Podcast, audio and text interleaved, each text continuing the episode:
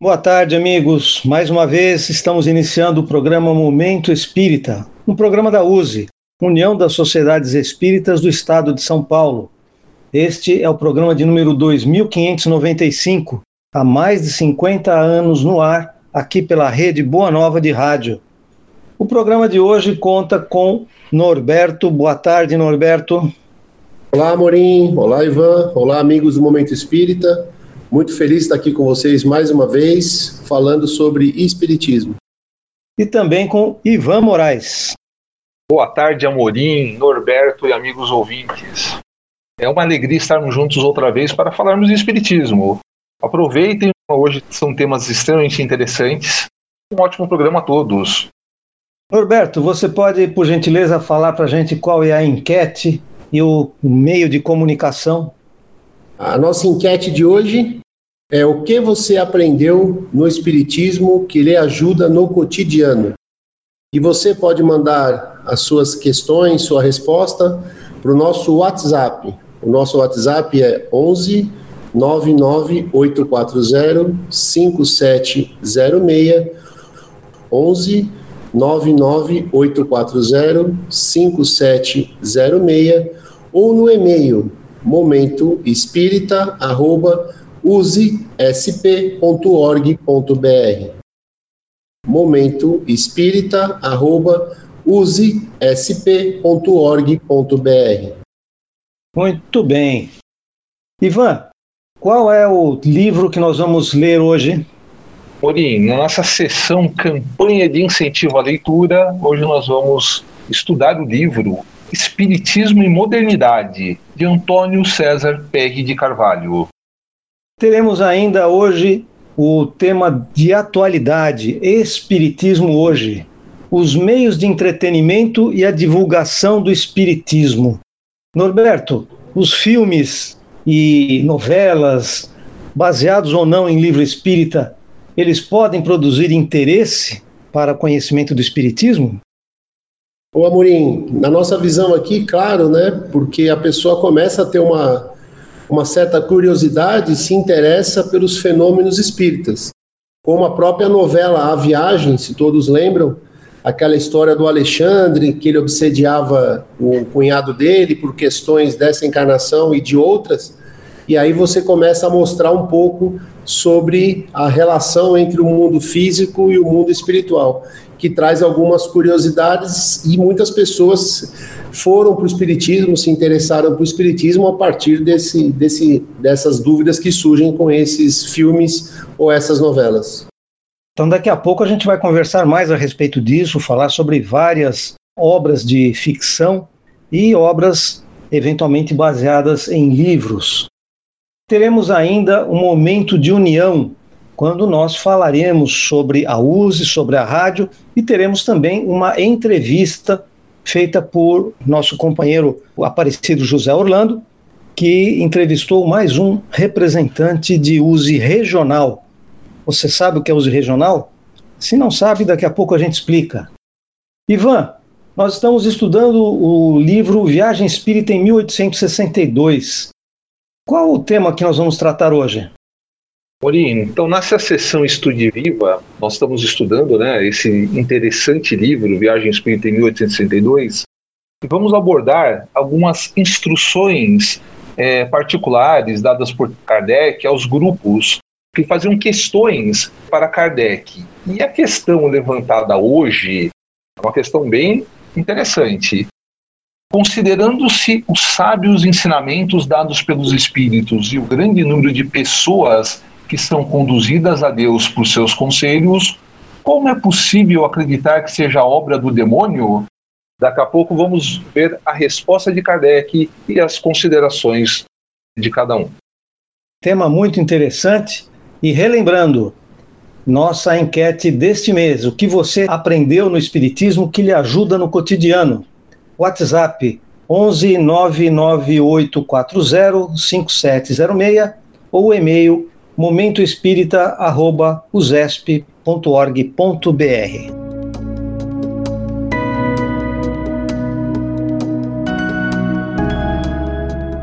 Vamos começar a falar sobre livros. campanha de incentivo à leitura é justamente para nós chamarmos atenção sobre livros que são relativamente pouco conhecidos e que têm algumas abordagens interessantes. Vamos falar hoje sobre o livro Espiritismo e Modernidade, de Antônio César Perry de Carvalho, que fala a respeito de movimento espírita. Tem a, a visão do César a respeito do movimento espírita e suas relações com o próprio desenvolvimento da sociedade brasileira. Norberto, você, antes de nós iniciarmos o programa, já falava a respeito de um tema que lhe chamou atenção nesse livro. Qual é esse tema? Então, Amorim, me chamou muito a atenção quando o César discute sobre as questões entre centros grandes e centro, centros pequenos, né? Ele até fala um centro grande versus centro pequeno, e isso sempre aparece no movimento espírita, com as discussões se é malefício ou benefício. E ele, na verdade, ele discute, né, que na verdade o importante é que o centro espírita esteja com seus aspectos doutrinários muitos focados na obra de Allan Kardec, que ele tenha conhecimento dos recursos humanos que ele tem dentro do, do, da casa espírita e prepare as lideranças. E ele coloca que é muito importante qualquer centro espírita ter um planejamento, um planejamento de suas atividades, mas também um planejamento ou projeto pedagógico. A gente percebe aqui, é, Amorim Ivan, que o César traz realmente e tira essa discussão se é importante, se é o maior ou menor, mas ele traz essa discussão para gestão, liderança e planejamento para que a casa espírita sempre tenha uma perenidade, que ela consiga, sendo ela pequena ou sendo ela grande, que ela consiga se perpetuar ao longo do tempo, divulgando o espiritismo. Norberto, me permita que no estudo do livro dos médiuns, o capítulo 3 fala exatamente a respeito da importância do ensino.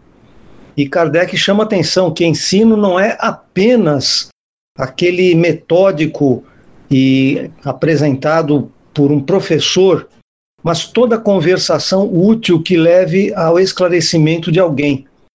E nas nossas reuniões, nós temos procurado sempre fazer com que as pessoas se sintam à vontade, se sintam todas iguais, já que, como o Herculano Pires dizia, em matéria de espiritismo somos todos aprendizes, não tem um mestre, não tem um superior.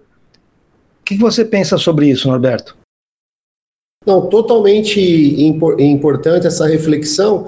Inclusive aqui, é, Amorim, no último parágrafo sobre essa parte onde ele, ele discute sobre centro grande, centro pequeno, ele coloca que o mais importante dentro de uma casa espírita é uma equipe coesa, uma equipe que trabalha em pró, em pró do, seu, do seu próximo, que uma pessoa tenha, tenha, tenha ajudando ao outro num ambiente fraterno, né?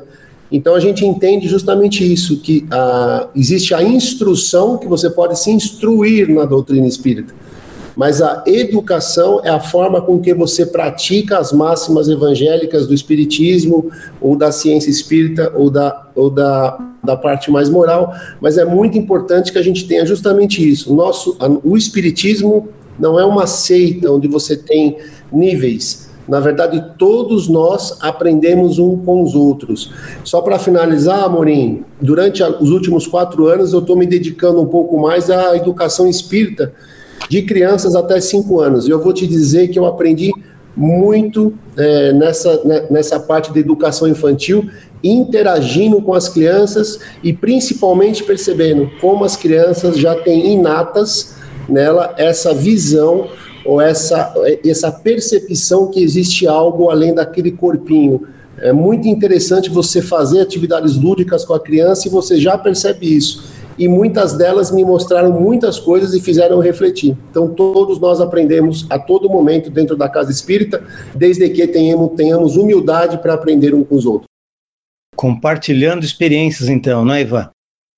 Isso aí, Morim. Esse livro ele é bem interessante. Você, ele, ele, possui assim oito capítulos e pegando aí um gancho aí, já que o Norberto trouxe a questão da, da criança, um dos capítulos ele, ele trata da família e o espiritismo. Eu achei bastante interessante, isso está no capítulo 3. É, porque o César Perry ele discorre nesse capítulo sobre a importância dos laços familiares no fortalecimento da sociedade. É, e ele diz o seguinte: que Kardec destaca a importância dos laços de família para o fortalecimento dos laços sociais, caminho natural para se corrigirem os ímpetos do individualismo. A colaboração para a melhoria da sociedade se faz com interação e a família participa de um sistema contínuo desse processo de interação. Então, a sociedade, continua Perry, se assenta em relações interpessoais e relações de cooperação. Olha que interessante. E ele conclui que o ambiente da família é de fundamental importância para a efetiva colaboração com o movimento espírita e com a sociedade em geral. Então vejam, a nossa sociedade ela passa por grandes transformações diariamente, continuadamente, e a família desempenha um papel fundamental nesse processo de evolução espiritual pois a família é um dos mais importantes pilares da sociedade e permite ao espírito é, que chega, que está reencarnando, que está é, vindo para uma nova experiência na matéria, vivenciar esses primeiros processos de socialização, de aprendizado e de trabalho, Amorim. É interessante quando a gente fala de família, lembrar também que no livro dos Espíritos, os nossos amigos organizadores espirituais desse trabalho, eles falam a respeito da nossa responsabilidade com relação às novas gerações, né? Então, Amorim, justamente isso, olha que interessante. Então, a gente vê que no meio, no meio familiar, nós aprendemos a conviver com as diferenças, com os afins, mas também com o oposto, com harmonia, mas também com as dificuldades no entendimento e no relacionamento. E a doutrina espírita, ela nos ajuda a entender essas relações, causas e efeitos com a compreensão da reencarnação. E uma vez mais fica claro a importância da família em nossas vidas, agindo sempre como um elemento transformador para uma sociedade mais fraterna e justa. E para concluir, Amorim, o César Perry diz o seguinte: que a vivência continuada das questões familiares não só enriquece a experiência reencarnatória, como propicia o real entendimento da problemática humana. Assim, o conselho ou exemplo de vida terão a força da experiência unida nas lutas naturais do relacionamento interpessoal do ambiente familiar. Fica aí a dica da leitura desse livro, Amorim. Muito bem, então nós falamos sobre o livro Espiritismo e Modernidade, de Antônio César Perry de Carvalho, um livro de 1996 mas que ainda tem boa atualidade. Inclusive, tem um, um prefácio muito interessante do Ailton Paiva, um grande amigo nosso de Lins. O Antônio César é de Araçatuba. Fica aqui a nossa informação, a nossa proposta para que você leia esse livro que você pode encontrar em algumas livrarias.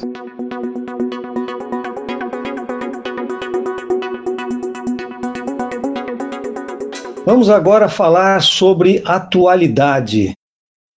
Nós falamos no início do programa a respeito dos filmes ou novelas que são ou não baseados em livros espíritas.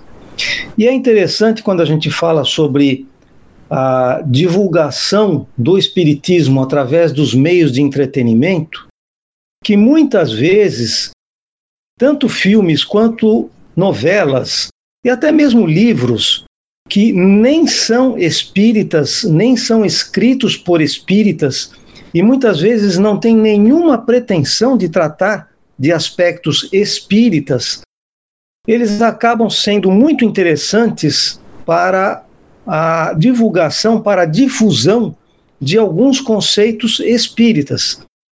Por vezes, de uma forma até mais palatável para o público do que aqueles filmes que são declaradamente espíritas, que por, por terem essa característica, eles acabam se tornando um pouco maçantes. O que vocês pensam a respeito disso? Começa com Ivan. Ô, Amorim, é, nós temos muitos modos de divulgar a doutrina espírita.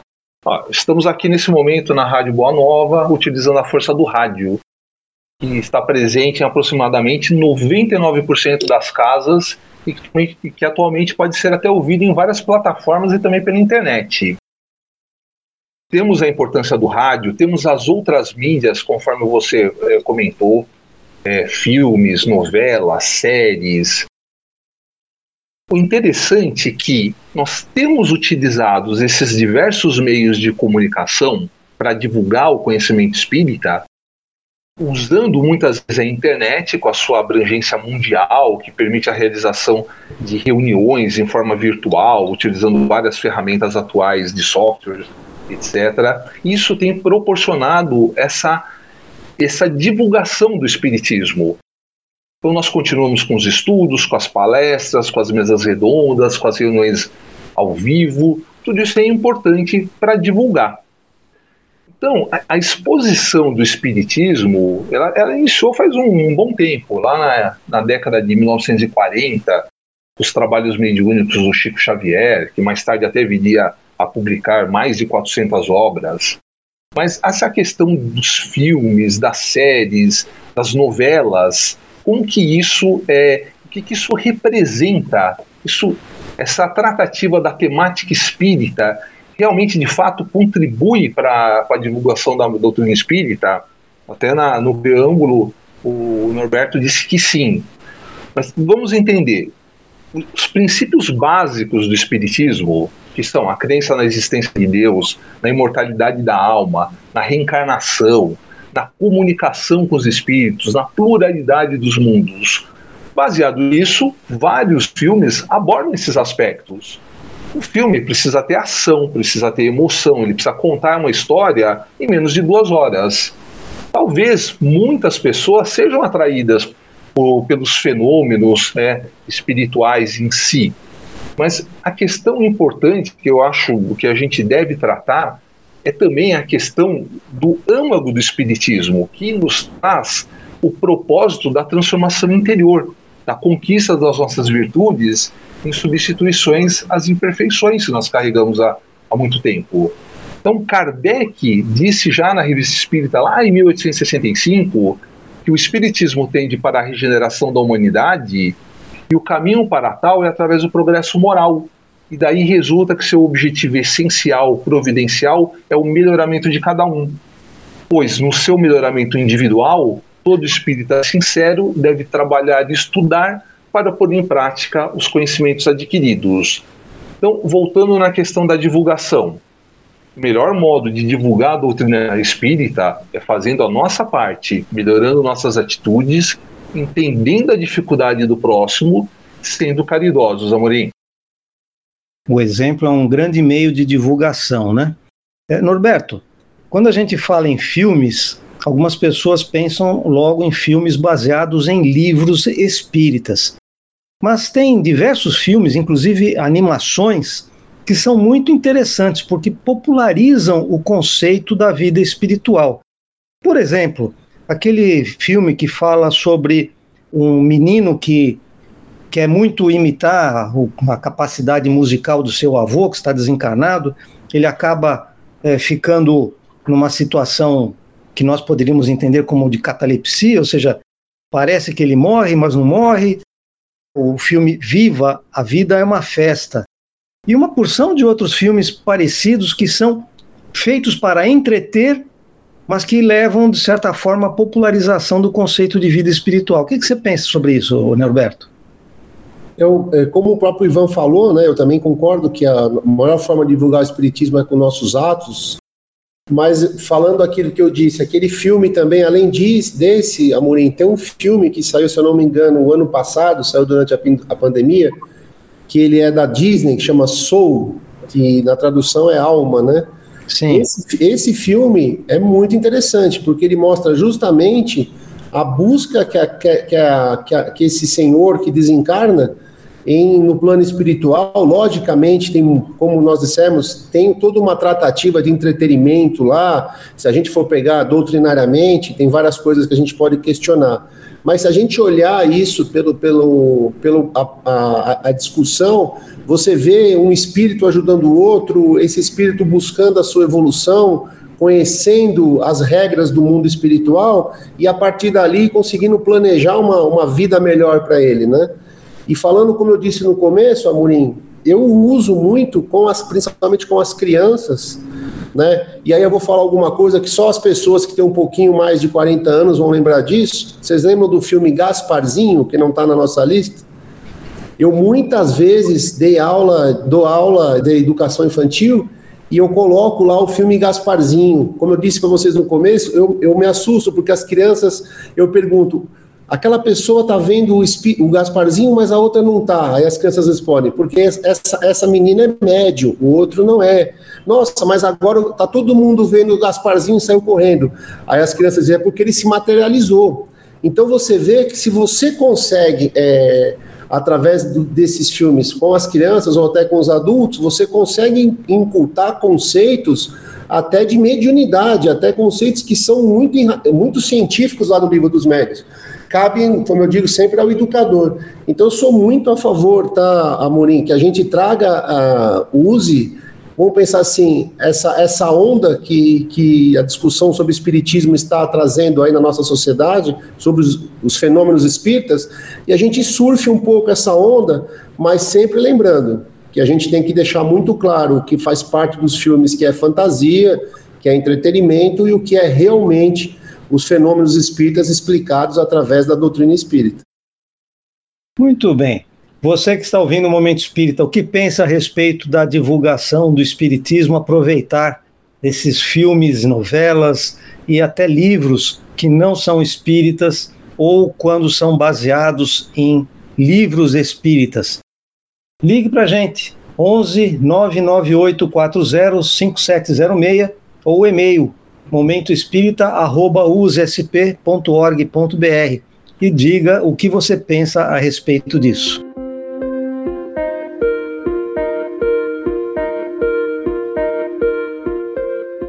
Chegamos ao momento de união. Nós aqui falamos a respeito da USE.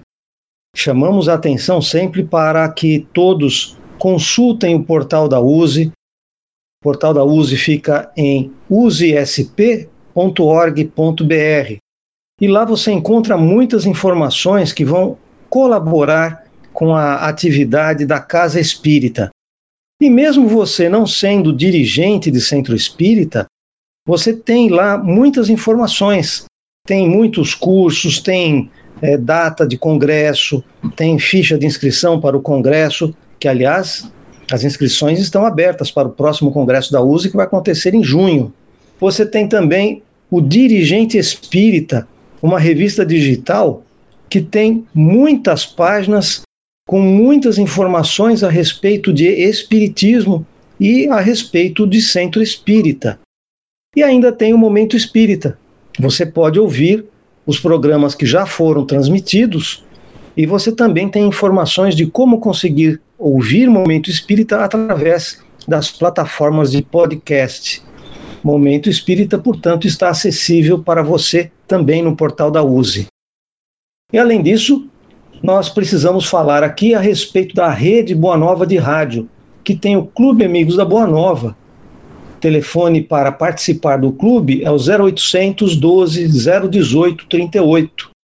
E também tem um endereço na internet que é o feal.colabore.org. Você participando desse clube Amigos da Boa Nova contribui para a manutenção das atividades da Rede Boa Nova de rádio e também da TV Mundo Maior. No início do programa, eu perguntei se vocês sabiam o que era a USE regional. Na USE, as casas espíritas se reúnem em órgãos locais, que são as USEs distritais, municipais ou intermunicipais. Elas então realizam atividades junto com casas da sua proximidade. Esses órgãos locais se reúnem em USEs regionais.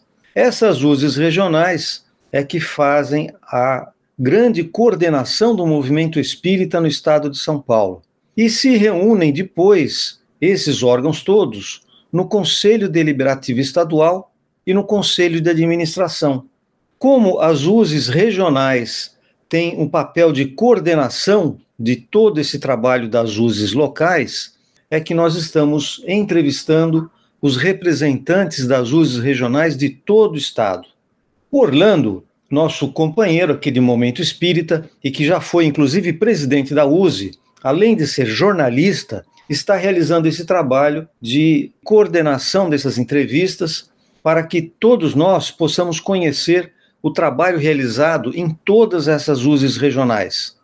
O Momento Espírita, fazendo 50 anos, parte então para essa divulgação de todo esse trabalho que é feito em todo o estado. Cada semana nós estamos apresentando uma parte desse trabalho e, portanto, todos nós podemos aprender com o que se faz em cada região do estado. Vamos à entrevista. A nossa sessão Momento de União, em que trazemos representantes dos órgãos regionais da USE para falar sobre o movimento espírita em sua região. Hoje trazemos Edmir Garcia, que é presidente da USE Regional de Ribeirão Preto, a região composta com o maior número de órgãos intermunicipais da USE.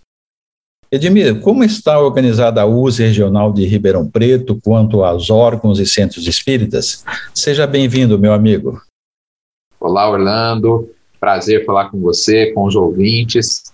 E com relação a essa sua pergunta, a USE Regional de Ribeirão Preto ela é composta por oito uses intermunicipais, a de Barretos, Bebedouro, Jabuticabal, Matão, Araraquara, São Carlos, Ribeirão Preto e Alta Mogiana. Então são oito órgãos intermunicipais, né, muito atuantes, é, com várias cidades, né, nós temos aqui cerca de 60 cidades na nossa é, regional, e aproximadamente 250, 260 casas é, espíritas é, adesas à USE. Então, é um movimento bastante pujante. Temos diversas casas centenárias, né? Aqui nós temos é, movimento região de Matão, por exemplo, Caibar, né? Aqui em Bebedouro, que é a minha cidade, nós temos a primeira mocidade espírita do Brasil e do mundo, a MEB, né? Mocidade Espírita de Bebedouro, que é na casa espírita que eu nasci e cresci, né? Então nós temos um movimento bastante pujante aqui na nossa região. Recentemente, agora no mês de fevereiro, nós tivemos a realização da 40 Conresp, a confraternização regional da família espírita, o evento mais tradicional da regional de Ribeirão Preto.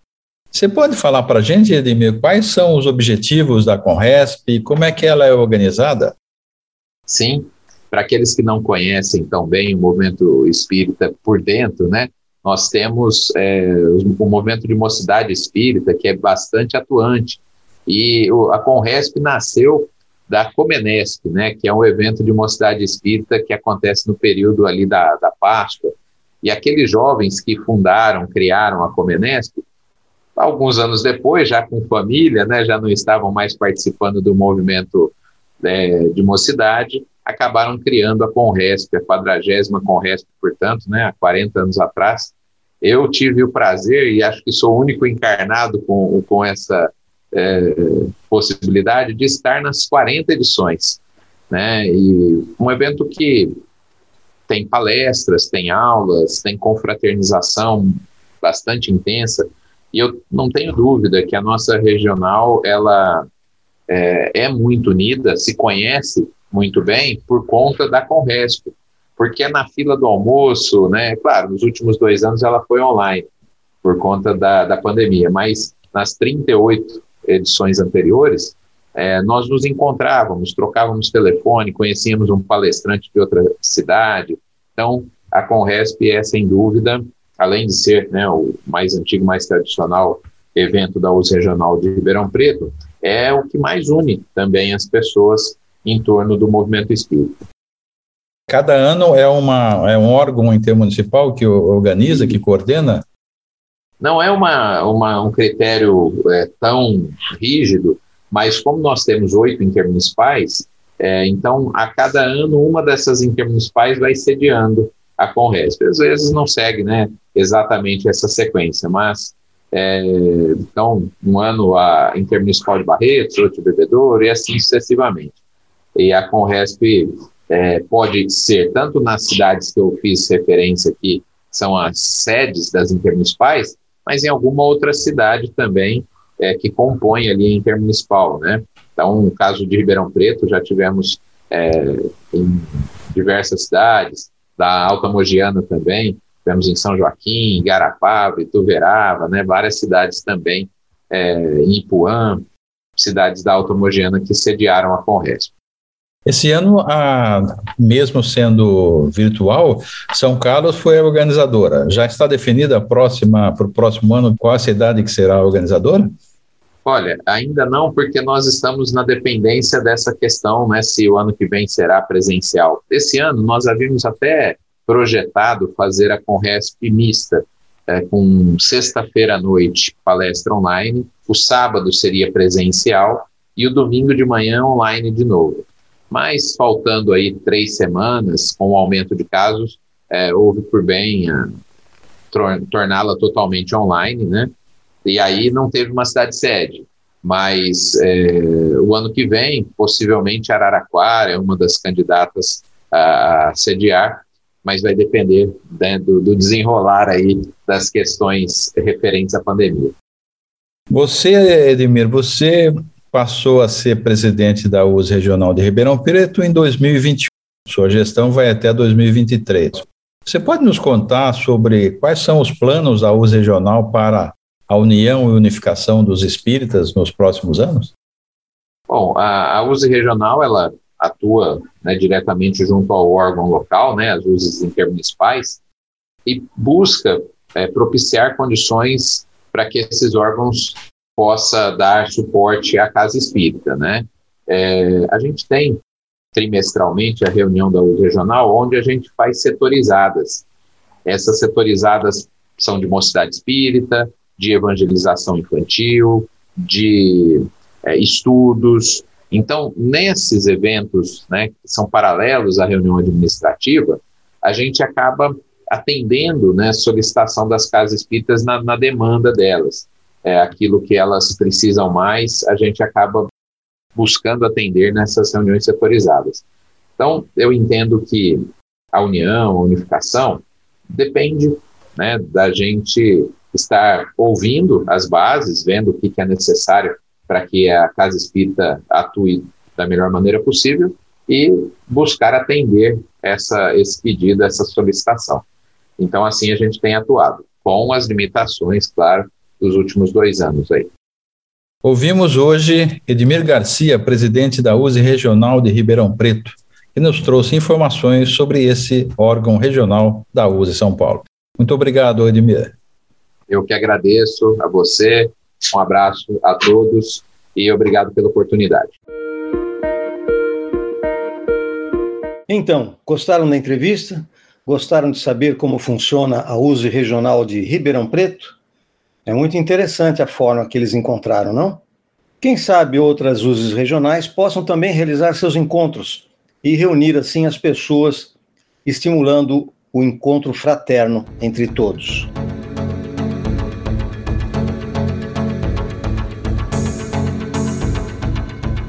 Vamos estudar juntos agora o livro Viagem Espírita em 1862.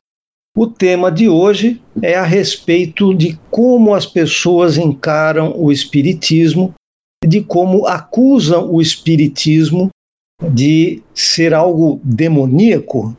Não é isso, Ivan?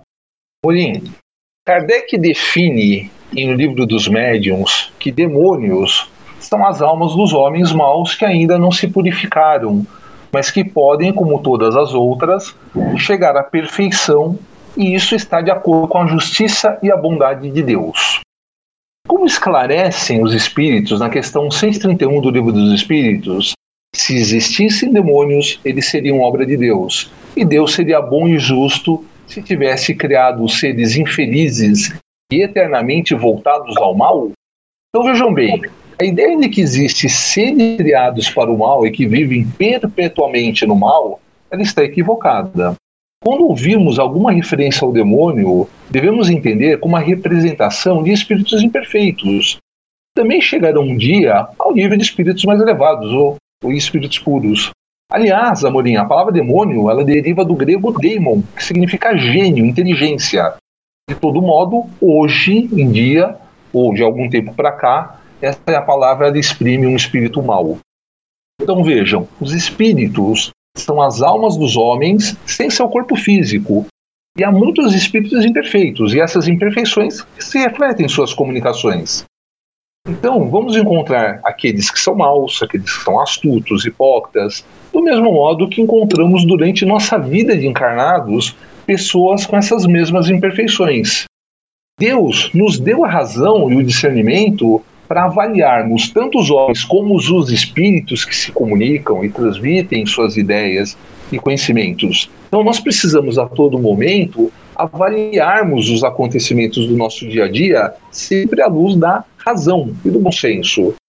O Espiritismo, amigos, ele combate certas crenças, tais como a eternidade das penas, o fogo material do inferno, personalidade do diabo, mas como a doutrina moral só impõe uma coisa: a necessidade de fazer o bem e o dever de não fazer o mal, que tem como objetivo principal o melhoramento, o nosso melhoramento, nos ajudando no progresso moral e intelectual. Agora, no sentido figurado, nós convivemos com alguns demônios. O demônio do orgulho, do egoísmo, da ambição, da inveja, do ciúme, da cupidez, que gera entre nós discórdia, desunião e guerras. A doutrina espírita acrescenta que a educação moral ela é tão importante quanto a intelectual e deve encaminhar juntas, a fim de que a sociedade seja constituída não só de homens inteligentes e capazes, mas que eles sejam também pessoas honestas e boas, Kardec conclui: a educação moral consiste na arte de formar os caracteres, aquela que cria hábitos, uma vez que a educação é o conjunto dos hábitos adquiridos. Morim. É interessante essa sua abordagem.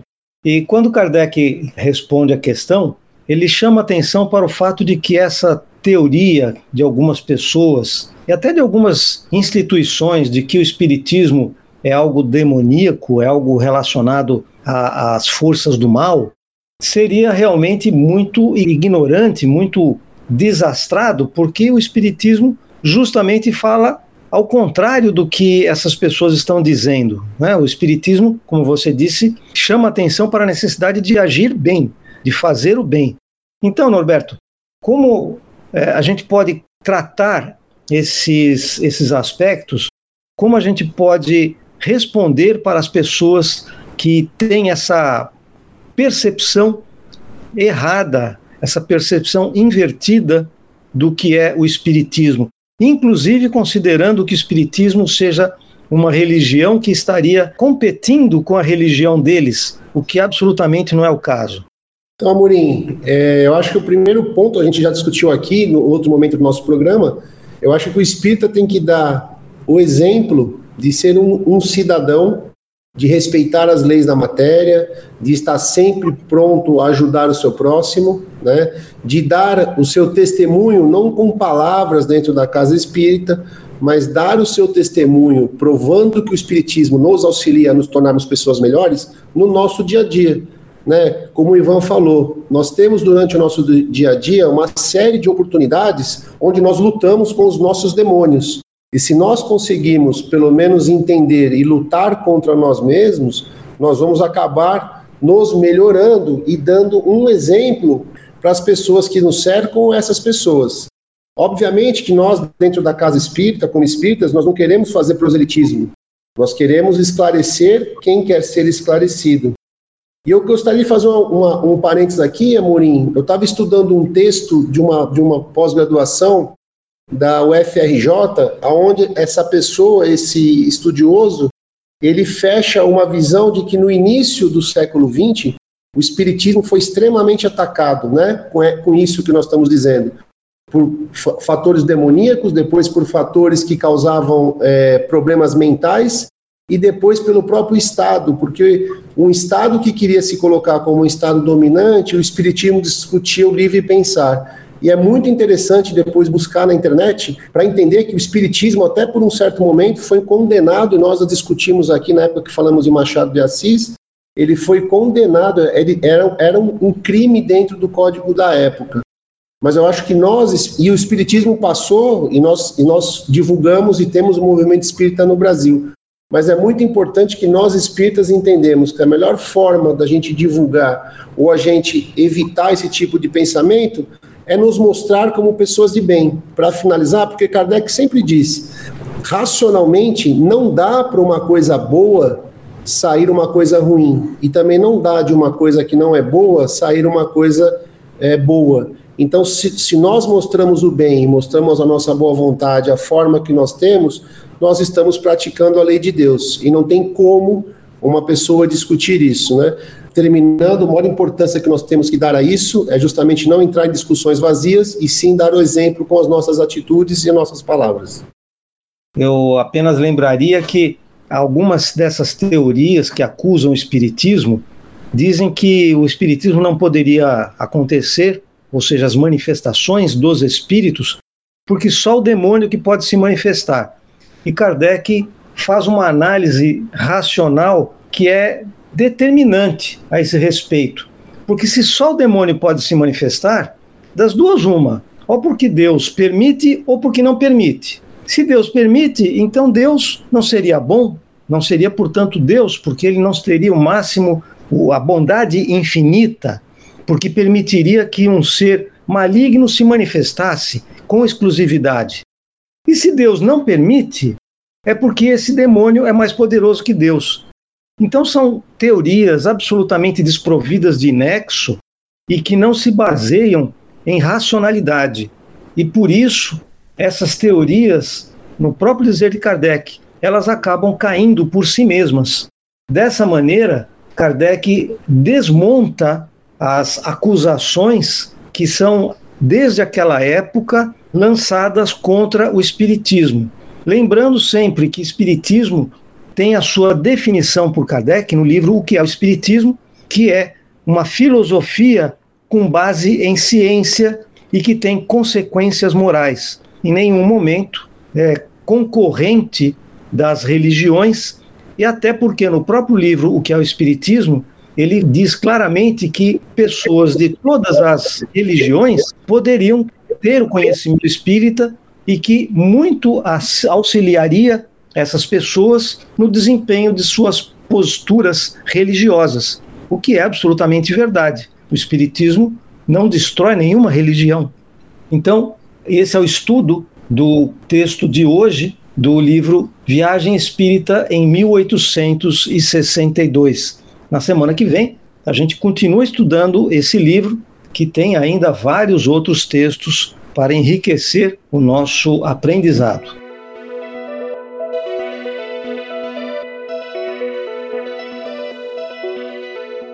Chegamos ao final de Momento Espírita.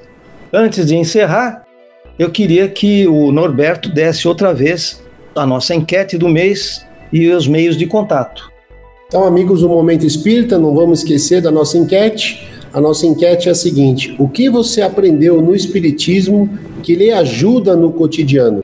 Para você passar a sua resposta para nós, tem o nosso WhatsApp, que é 11 99840 5706 ou por e-mail no momentoespírita@gmail.com usesp, usp.org.br. Muito bem. Chegamos no final de Momento Espírita, lembrando que todos que participarem de qualquer forma estarão participando do sorteio de um livro, que é um presente da Livraria da USE e que a gente faz o sorteio sempre no primeiro domingo de cada mês. Portanto, no próximo domingo nós teremos esse sorteio. Fiquem atentos, não percam o programa, que é para não deixar de saber quem vai ser o contemplado com esse presente. Norberto, um grande abraço, até a próxima semana. Abraço Amorim, abraço Ivan, abraço aos amigos do Momento Espírita e vamos sempre continuar a estudar o Espiritismo e utilizá-lo no nosso dia a dia para nos tornarmos pessoas melhores. Ivan. Um grande abraço Amorim, Norberto e amigos ouvintes. Muito obrigado pela audiência. Continuem se instruindo e adquirindo novos conhecimentos. Uma ótima semana a todos. Eu também, Amorim, mando aqui o meu abraço a todos os amigos que estão nos acompanhando, que nos prestigiam com sua audiência, com seu carinho. Participem enviando as suas colaborações, as suas respostas, as suas dúvidas. Certamente todos nós aprenderemos com a sua participação. Um grande abraço a todos, até a próxima semana. Continuem ouvindo a Rede Boa Nova.